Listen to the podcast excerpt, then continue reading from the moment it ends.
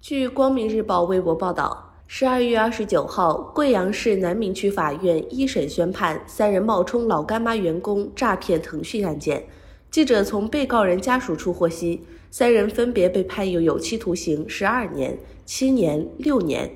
被告人曹某的辩护律师尹恒表示，曹某当庭表示上诉。感谢您收听羊城晚报广东头条，我是主播开言。